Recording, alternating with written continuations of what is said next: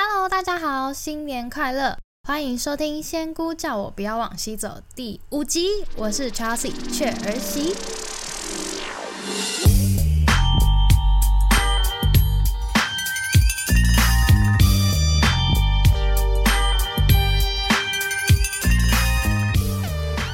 嗨呀，大家新年快乐呀！今天呢是二零二二年的第一集，那想要来跟大家分享我在爱尔兰的租房经历。那虽然呢，我说我非常满意我的二零二一年，但也不是大家所看到的那样百分之百的完美。今天呢，就来一个黑暗的租房经验分享。那这是我在爱尔兰的第一个租房，也是我只身刚到爱尔兰的第一个月，我就被房东赶出门了，更是我刚到爱尔兰的第一堂震撼教育。那同时呢，想要提醒出门在外的各位，在各种美好的想象背后，也是有很多不为人知的黑暗，还有辛苦的现实事件正在发生哦。那接下来呢，新的一年要开始了，那相信有很多人呢，也正在准备出发来到爱尔兰的路上。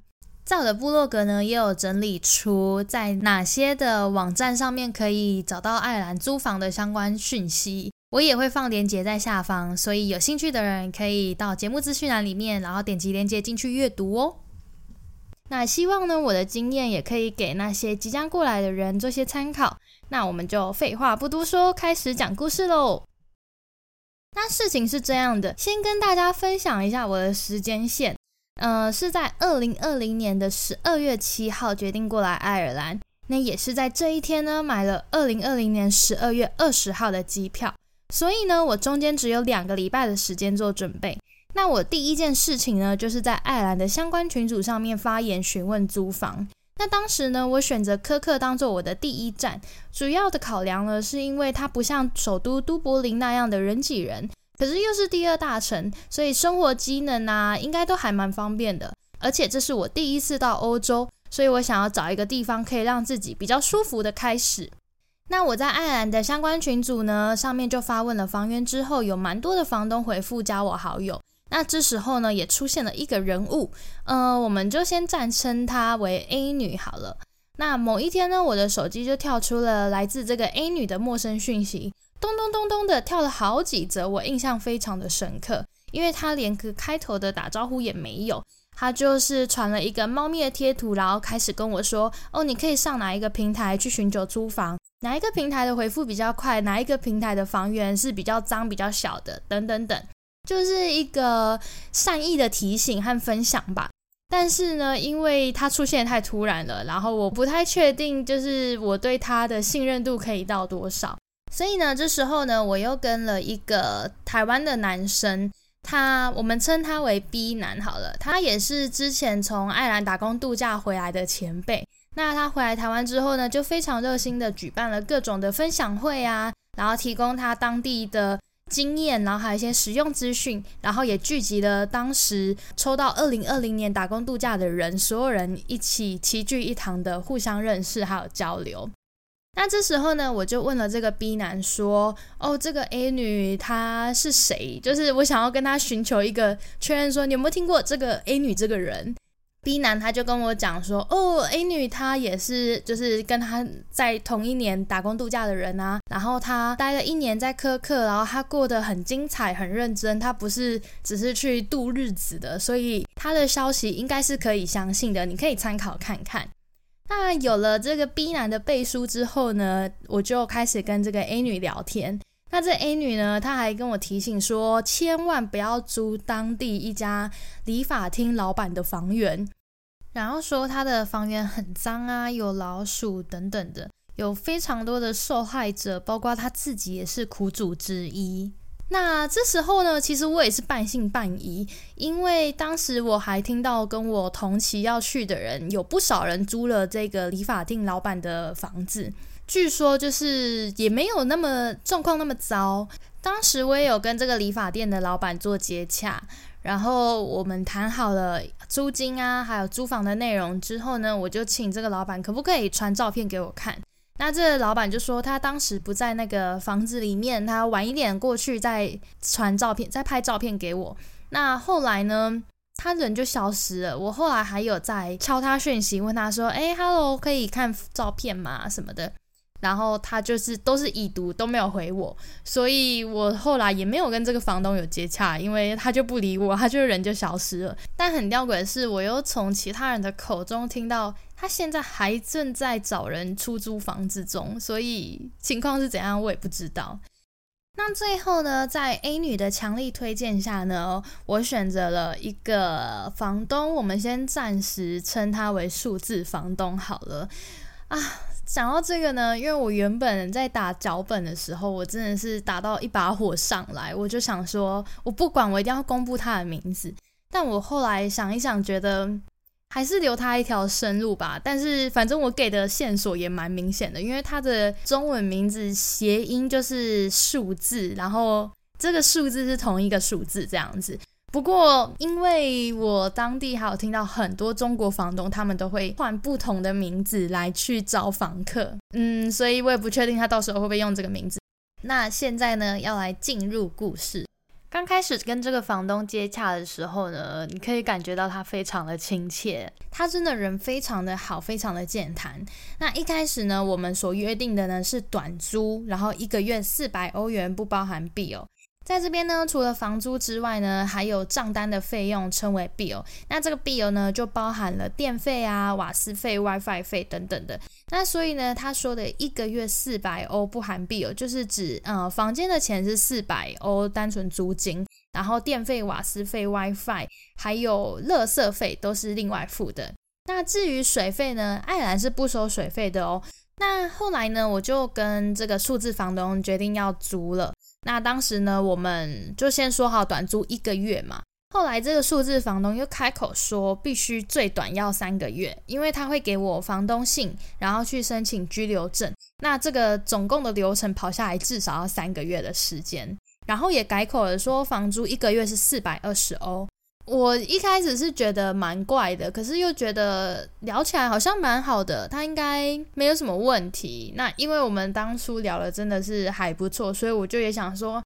好吧，那就这样吧。可是我当时，我最一开始会想要一个月短租，是因为想说我刚到那边，然后我没有实际的去看过房子。那我如果先短租一个月的话，可能比较保有弹性。万一我住的不舒服，我想要再去找其他的房源，我还有一点时间可以准备这样子。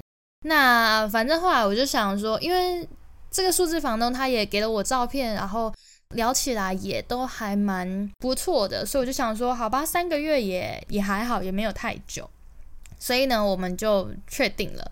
当时呢，他有跟我说，诶，你可不可以帮我买一台呃除湿机啊，或者是干衣机过来？那等到我离开的时候，还可以原价卖给他，因为这边很潮湿啊，然后衣服不容易干啊，什么之类的，嗯，等等的，我就觉得，诶，他还蛮，他人还蛮好的，都有在提醒我。可是我就这样子傻乎乎的以为他人很好，后来呢，我就到了都柏林，然后他有帮我订了车票，让我从都柏林机场过去科克。可是这个车票钱我是后来连同房租有一起给他的哦。后来呢，他就来接我，带我到租屋处。那进门之后呢，我就发现他是非常的小心翼翼的走进房子里。那厨房里面呢，坐着两个女生在聊天。那这个数字房东呢，简单的跟他们打了一下招呼之后，就说：“哦，我是来这边的新住客。”然后他们两个也是友善的跟我挥挥手啊，打个招呼。然后后来呢，我就看了屋子一圈呢，我就发现，诶，在厨房旁边还有一个小房间。那因为当时呢，这个数字房东是跟我讲说，就只有两间房间在楼上，一间就是这两个中国女生住的，然后一间就是空屋，即将要租给我的。所以我就有点好奇这个厨房旁边的小房间。结果这个数字房东呢，就跟我嘘，然后就做事比了一下外面，就说我们外面说这样子。然后我就想说，哦，好奇怪哦。然后我们就出去外面，然后签了合约，然后我给了他房租还有一个月的押金。他就跟我讲说，哦，那个小房间呢，原本是住着一个男生，但是他跑到英国去跟他女朋友结婚了。可是他的东西都还在里面，但他还是有持续的在付房租。他会再跟这个男生确认说之后看是要怎么样。那我想说，哦，就就就是这样，因为我也只是好奇嘛。那我也不在意就是是怎样，所以我就想说，哦，好，我就也没多问了。结果后来呢，我跟这两个中国女生变得比较熟之后呢。从他们身上呢，我又听到另一个版本。因为他们有一天呢，就在厨房那边，然后就是在那边碎嘴说：“哎呀，这个小房间很可怕，然后什么什么的。”然后我说：“哈，什么意思？这房间不是有一个男生他去英国结婚，然后东西放在里面吗？”然后他们就说：“才不是呢！其实他们当时说的版本是什么，我已经忘记了。但是我非常确定，房东跟他们说的版本是跟我说的不一样。”然后呢，他们不相信这个房东说，因为之前这个房东他过来打扫的时候有进去这个房间，然后他们从门缝当中呢就有看到一个华人的男性的遗照，所以他们就在猜想应该是他自己的仓库吧，因为感觉应该可能是他的家人之类的。但不管，就是我不在乎那间小房间到底是发生什么事。我突然间，这时候我就觉得说，这个房东说话好像很长前后不一致，包括从一开始说的短租啊，一个月变成三个月，然后房租四百欧变成四百二十欧，而且这个时候呢，我也有跟他反映过电费的问题，因为一开始他电费跟我讲说一个月大约是二十欧上下，但是我实际在那边住了三个两个礼拜多，快三个礼拜，已经付了七十几欧。那他也是跟我扯东扯西的这样子，后面会说到。那这两个中国女生呢，她们是来这边读硕士，然后毕业之后留下来工作。那一个来自福建，一个来自湖北。后来我才知道，原来这个数字房东第一天会蹑手蹑脚走进来，是因为他们吵架了，而且他也没有跟这两个女生讲说，今天会有一个新房客，也就是我会搬进来。他们是在我进去的那一刹那才知道有我这个人即将住进去。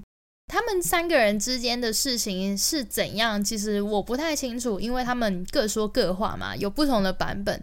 根据一个我这个后来的人，我就不方便去评论什么。但我以下说的呢，就是我眼睛看到的事实。某一天呢，这两个女生呢，她们就说她们礼拜二的早上要搬走了，这样子。然后是这个女生赶他们出去的，是这个女生说他们两个人的卫生习惯太差了，然后希望他们可以赶快找地方离开，这样子。那后来呢，到了星期二的那一天早上，他们五六点就开始蹦蹦蹦的在收拾打包。那因为他们和这个数字房东呢约了早上八点要退房，然后还有拿押金。但最后呢，这个数字房东没有出现。那数字房东呢，他第一次说他在忙，没有空来。那后来呢，又说什么外面疫情严重，所以他不敢出门，然后不敢过来接触我们什么之类的。但是问题是，其实这个数字房东也跟我约了这一天的早上，他要帮我处理呃电费的事情。总之呢，这两个女生的要求也很简单，就是要拿回押金。但这个数字房东就说疫情过后再给他不敢去银行什么的。总之，他就是讲了很很多的不同理由。坦白说，如果我是这两个女生的话，我也会觉得为什么你不给我们押金？听起来就是个借口而已嘛。当时我搭飞机的时候是有穿防护衣的，所以在讯息的时候我就跟他讲说，哦，我是穿白色的防护衣之类的。然后又问他说，走在爱尔兰的路上穿防护衣会很奇怪吗？很多人穿吗？什么之类的。然后呢，他就跟我讲说，啊，不会啦，就是不用担心，我不会怕你呀，你把它换掉吧，你这样子会很不舒服什么之类的。那事实他也真的没怕我，因为他来接我的时候，甚至他自己都没有戴口罩。所以你现在突然间拿说你疫情不敢出门，或是不敢去银行来说你不退他们押金，就我这个旁人听起来，我是觉得就是过不去的，没办法过关的。总之呢，他们就在客厅呢，就播着，就跟他讲电话嘛，然后播着那个话音筒，然后再跟这个数字房东吵架。同时呢，就是他要过来帮我处理电费，是因为他们家的电费是用储值的。他们要走的前一个礼拜呢，我是没有储值的。他们就说他们就储多一点，然后用到他们走这样子没有关系。那一天早上呢，就是因为我们剩下四十五 cent 的电费，然后我就会很紧张嘛。那同时我也一直传讯息给这数字房东，就是说，哎，我现在剩下四十五 cent 了，就是你可以过来赶快帮我储值吗？什么的。然后他就也不读不回我。后来呢，我只好就是 利用了这四十五线去泡了杯咖啡，去替自己准备了一份早餐，然后躲进去房间里面吃，不然我也无能为力，不知道能做什么。那可是因为刚好那一天下午呢，我有一个线上的远端面试，所以我也有跟这个数字房东讲说，我希望你们可以赶快处理好，因为我下午有面试，就我不希望就是你们有一些声音会干扰到我。直到这时候呢，这个数字房东呢才说，好，那我中午以前过去。是他们不讲理呀，然后什么有话不好好说啊，都要用吵的，然后什么的。可是因为他们有开扩音嘛，我听得到他们的对话。然后是我觉得这个数字房东他态度先不好的，真的。后来他们两个才会很激动，因为不退还押金嘛，然后。这房东就说：“你们就走吧，你们就走吧。之后等疫情过了，我会还你们押金的。可是如果他们走了，谁知道呢？所以他们也只是因为押金的事情没有安全感，所以想要在这边待到他来。然后呢，这数字房东就说什么：‘哎呀，不好意思干扰到你呀，啊什么？我也想要好好把事情解决啊，我中午就过去。但是呢，就我所知，因为他们……就是吵完了之后呢，后来这女这两个女生再打给这个房东都没有通了，然后就是已经都被封锁，然后被拉黑名单，他们也没办法传讯息给他，所以我不觉得这个房东真的有像他说的，他想要处理。这时候我当然自己心里也有警惕嘛，那我就开始注意。后来呢，这个数字房东他就带了两个高壮的男人过来，然后进来呢，他就很大声就说：“你们闹够了没？要不要走？”然后后来呢，其中一个男生呢就把他们的行李扔到了门口。那这个湖北女生呢就非常生气的揍了那个男生一拳。然后那个男生呢也要还手打这个女生的时候呢，广东女生她就拿着剪刀抵着那个男的，她就说：“你动手试试看。”那最后呢，他们两边都报了警。那来了两个警察，我不晓得是属于哪一边的，但总之他们就做了笔录之后呢，那两个女生就离开了。接着呢，这个数字房东呢，他可能以为我是瞎了，还是耳朵聋了，还是我是智障之类的，他就进来跟我装模作样的说：“哎呀，好可怕呀！你有没有看到那两个女生拿剪刀耶，威胁我耶？租房子给这两个恐怖分子，我真的是活在恐惧中哎！你还好吧？你没事吧？他们会对你怎样？”我当下呢，对他后面过来在我面前演这出是有点傻眼，同时呢，我心里也有一点提防了嘛。接下来呢，我们就讨论电费的事情。那这电费呢，就要再回到我们原本在台湾的时候的对话记录。当时他有跟我讲说，他们房子的电费是用储值的。那我就问他说，那平均大概是储多少钱？他就跟我讲说，一个月平均是二十欧上下。我就想说，嗯，那好像也还好。结果呢，因为这个女生她们离开的时候是我住的，算第二至第三个礼拜之间这样子，我就已经储了七十几欧了。那所以我就跟他讲说，诶，当初我们说是二十，就是一个月是二十欧左右，可是我现在才住两个多礼拜，我就已经储值了七十欧，而且这个礼拜我还没有付，是那两个女生帮我付的，所以这个好像有点落差，电表是不是有问题？然后呢，他就说啊，一定是那两个女生用电量太大了，他们两个，你看，你看，他们电，他们房间里面还有暖气耶，然后什么什么的。但是据我所知，这台暖气呢是房东给他们的。那房东他就假装的好像不知道发生什么事，然后是他们两个人的错一样。那总之他就跟我说，那现在他们两个走了，那我们电费可以再重新来看看，说是不是也是那么贵，这样好吗？那我当下也接受了嘛。我想说，好，如果你觉得是那两个女生的问题，那现在他们两个走了，那我们就从头来看。后来呢？当天晚上呢，他也没有说一声，就带了一个男生进来，然后他是一个摩洛哥人，然后他就是进来住了那两个中国女生的房间。那说巧不巧，刚好呢，前面说的 A 女，她就传讯息来关心我说：“诶，你在这个数字房东这边住的怎么样啊？住的好不好啊？”然后我就跟她讲说：“哦，早上发生了这件事情，然后也有跟她讲说电费的事情这样子。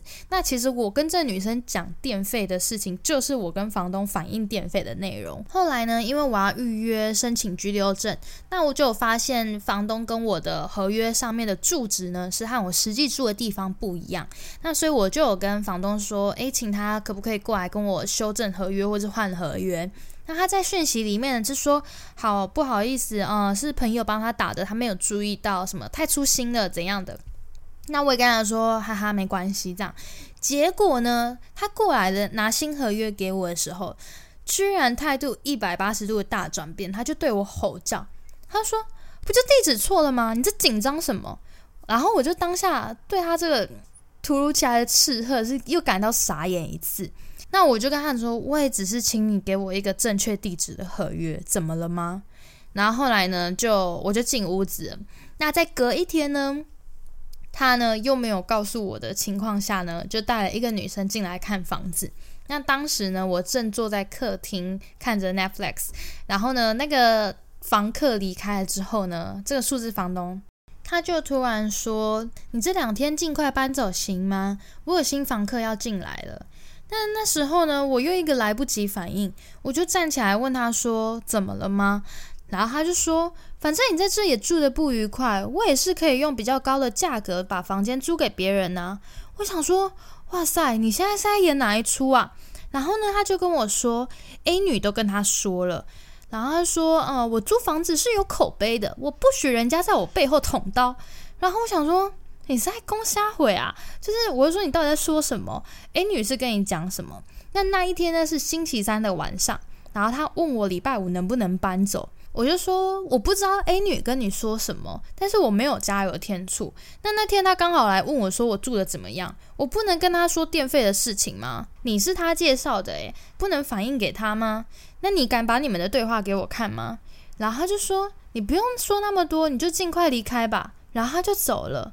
后来呢，我就传讯息问他，就是退我押金的事情。然后他就跟我讲说，因为煤气费的账单还没有那么快来，所以要等账单来了之后才会知道要退我多少钱。那我当下就知道，我就是下一个要被他吃掉押金的人了。因为前面那两个女生，她们搬走之后，其实我们还有在传讯息联络。他是说他们两个人的押金八九百欧就是这样子被吃掉了。那他们两个也有去。他们两个好像有去上网投诉他吧，但结果后来怎样我就不清楚了。那总之呢，我们就我就打电话给他，然后我有开录音，然后我就跟他说，就押金的事情你必须要退我，而且是你要求我离开的，而且你没有给我提示期。在这边的话，租房的合约就是房东跟房客之间呢会有一个二十八天的提示期。如果这个房东他需要这个房子，要请房客离开的话，必须要提前二十八天告诉房客。相反的，如果这个房客他要提早搬走的话，也要提早告诉房东二十八天，不然的话呢，都是有权利可以要求赔偿的。那我就有跟他讲说这件事情，我就说我没有要跟你多要，我只是要拿回我的押金而已。然后呢，他就跟我说啊，你账单还没来，你要我怎么算呢？甚至他还跟我说：“当初我也是去车站接你啊，让你省了车费，你怎么就这么跟我计较啊？你懂不懂得感恩啊？我还帮你准备枕头啊、棉被那些，帮你省了不少钱呢。”哇塞，为什么会有人可以说的这么大言不惭呢？车费也才几欧而已，就算我没有搭车，我走路走了半个小时，我也是可以走过来啊。为什么好像讲了我欠了你一大笔恩情的样子？那棉被、枕头那些，当初也是我问你说我需不需要带，你跟我说你会帮我准备的。现在为什么会把我说成是一个不懂得感恩的人呢？我就跟他说，如果你不退我押金的话，我就会去找 stress hole。这一个呢，它是一个专门处理租房纠纷的机构。然后他就说，好啊，那你就去反映啊，你就看我会不会出现嘛。我现在有爱尔兰的护照。我可是爱尔兰的公民，你觉得到时候他们会信你还是信我？你以为在这边会有人帮你吗？我当下的满腹委屈还有怒气就全部都爆出来了，我就对他吼叫说：“你他妈的现在是当台湾人好欺负吗？”他就说：“你觉得你动得了我吗？”当下呢，两行眼泪直流，我根本就不敢让他听到我在哭，我就跟他说：“你别想再租房子给台湾人了。”然后呢，我就挂了电话。那之后我就开始崩溃大哭。那这时候呢，这个摩洛哥的室友呢，他就过来安慰我，他就在旁边还没讲风凉话。那因为我之前有跟他讲过仙姑的故事，然后这时候呢，他就说：“你应该要明天就要回台湾了，你根本就不该来这边的，你应该要听仙姑的话的。”后来呢，我就赶快联系之前跟我接洽过的房东。那后来我就搬进了一个上海的房东里面去，他人很好，他叫 Mike。那他是才刚到爱尔兰没几年的人，所以他这个房子也是近几年才开始租人，所以可能没有很多人听过他。当时他跟我接洽的时候，他是用一个面具的照片。那我问了一些人，大部分的人都说他没有听过。可是最诡异的是，当我搬进去的时候，这个 Mike 呢，他跟我说：“诶，那个 A 女她之前住我这啊，你知道她吗？”我当下一个傻眼嘞，我想说，我当时也有问 A 女知不知道 Mike，那 A 女她没有回答我，她只跟我大力的推荐这个数字房东，所以我就觉得这个 A 女好像也是一个。蛮妙的存在，那我就跟麦克讲说，哦，没有哎，我不认识 A 女。然后他就说，哦，真的吗？A 女在我这边住了挺久的耶。他说他会帮我介绍房客，我还以为你是因为他知道我的。然后就想说，哈，A 女根本压根就没有跟我提过你，而且我问他你的时候，他也没有跟我提到他是住在你这过的。总之后来呢，就是也谢谢这个麦克，他就及时的收留我。那麦克呢？他蛮爱干净的，他每天都会上来楼上做检查，检查卫生啊，检查环境。呃，他们一家人就是他还有他老婆跟他的小孩都是住在楼下。那他基本上每天都会上来，他有时候会用一下就是公共厕所，有时候会整理一下厨房，然后会提醒你说啊，东西不要积在台面上啊，尽量收进柜子里啊之类的。他本身对环境的卫生有一点点的要求，他的房子呢也没有公共空间，没有客厅的意思，所以如果你不介意说没有客厅，然后可能会有点要求卫生，会每天一直上来的话，呃，你们有兴趣可以跟我联络，我可以帮你们转介绍给 Mike。那这边呢，想要提醒大家就是。会建议，如果你还没有过来的话，你房源就真的是要多看多问，比较会知道说，诶，在什么样的区域，然后它的预算大概是落在多少会比较合理，或者是也有听过有人他是来这边先暂时住旅馆再找房子的，只是这个方式可能就会花了比较多一点钱，但至少你是可以参观房子的，会比较安心，就各有好坏，就是每个人去斟酌。那还有遇到那种房东跟你说要先汇钱过来帮你保留名额，或者是说什么哦，他们人不在爱尔兰呐，然后到时候你汇钱过去，他会寄钥匙过来给你，这些十之八九有非常高的几率都是诈骗。所以如果有遇到房东要请你们先汇钱的，你们真的要三思而后行，不要很容易就相信别人。那说到这个人与人之间的信任呢？其实我是一直秉持着相信人性本善的这个信念去认识朋友的。那在我出国前，我有一个从英国留学回来的海归朋友，他跟我千叮咛万交代，说千万不要相信中国人。那我也有台湾朋友呢，他从国外回来是跟我说，你千万不能相信台湾人，只有台湾人会骗自己台湾人。那我个人呢是觉得，不管你遇到来自同一个家乡，或者是来自不同国家的人，其实都很有可能有机会去遇到一些不好的事情，或者是诈骗的行为。所以呢，最终都还是要靠自己的罩子要放得够亮，自身的防卫系统呢要灵敏才是重点。当然，判断能力也有很大的一部分是来自于个人经验。嗯，如果真的不小心受了一点挫折，那其实也会将成为未来的你的一部分呢。那感谢大家的收听，别忘了订阅我的 podcast 节目，然后也欢迎追踪节目资讯栏里面的连接，有我的旅游生活 Instagram，然后也有我近期开始写的部落格。那接下来呢，我要离开爱尔兰了，那所以这是我最后一次在爱尔兰录音了。那想要知道我接下来的去向呢，也别忘了继续追踪我哟。那最后呢，也祝福大家，不管你在台湾还是在世界各地，都能够遇到善良的房东。我是 Chelsea 雀儿戏，我们下次见，拜拜。